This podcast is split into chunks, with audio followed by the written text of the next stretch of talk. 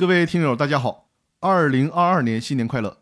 我的公司法大爆炸音频节目在二零二二年又重新起航了，我将接着和大家聊清算纪要，而且呢，清算纪要的分享也接近尾声了。同时，我相信很多人都知道了，公司法呢已经出台了修订版本的草案，很可能公司法在今年就能完成修订，甚至开始实施。所以说呢，公司法大爆炸的音频围绕着新修订的公司法，应该还会有很多内容要和大家分享。从征求意见稿上看，这次的修订还是相当大的，所以说我们要学习和消化的地方也将会非常多。那在这之前，我们还是用心的把清算纪要详细的学习完毕，因为即便是公司法修订，有关清算很多细节性的问题，现在的这部清算纪要还是有重要的参考意义的。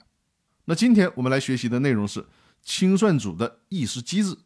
这是在清算纪要的第十二章。这章的内容是关于强制清算中清算组的议事机制，也就是议事规则的问题。这一章里呢，只有一条，就是第二十六条。我们还是先来看一下这条的原文。第二十六条，公司强制清算中的清算组因清算事务发生争议的，应当参照公司法第一百一十二条的规定，经全体清算组成员过半数决议通过。与争议事项有直接利害关系的清算组成员可以发表意见，但不得参与投票。因利害关系人回避表决无法形成多数意见的，清算组可以请求人民法院作出决定；与争议事项有直接利害关系的清算组成员未回避表决形成决定的，债权人或者清算组的其他成员可以参照公司法第二十二条的规定，自决定作出之日起六十日内请求人民法院予以撤销。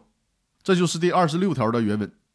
公司呢，一旦进入清算程序，董事会就处于被冻结的状态了，取而代之的是清算组。清算组的议事机制也就参照公司法第一百一十一条关于董事会议事机制的规定来执行了。也就是说呢，清算组成员享有表决权，而且实行的是一人一票，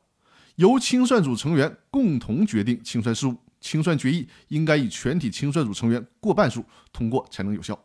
由于清算组成员有可能由公司内部人员，也就是公司原来的股东、实际控制人、董事、监事、高级管理人员等组成。很有可能与决议的事项存在利害关系，因此呢，清算纪要的这一条就规定了利害关系人的回避制度，也就是与决议事项有利害关系的清算组成员虽然可以发表意见，但是呢不享有表决权。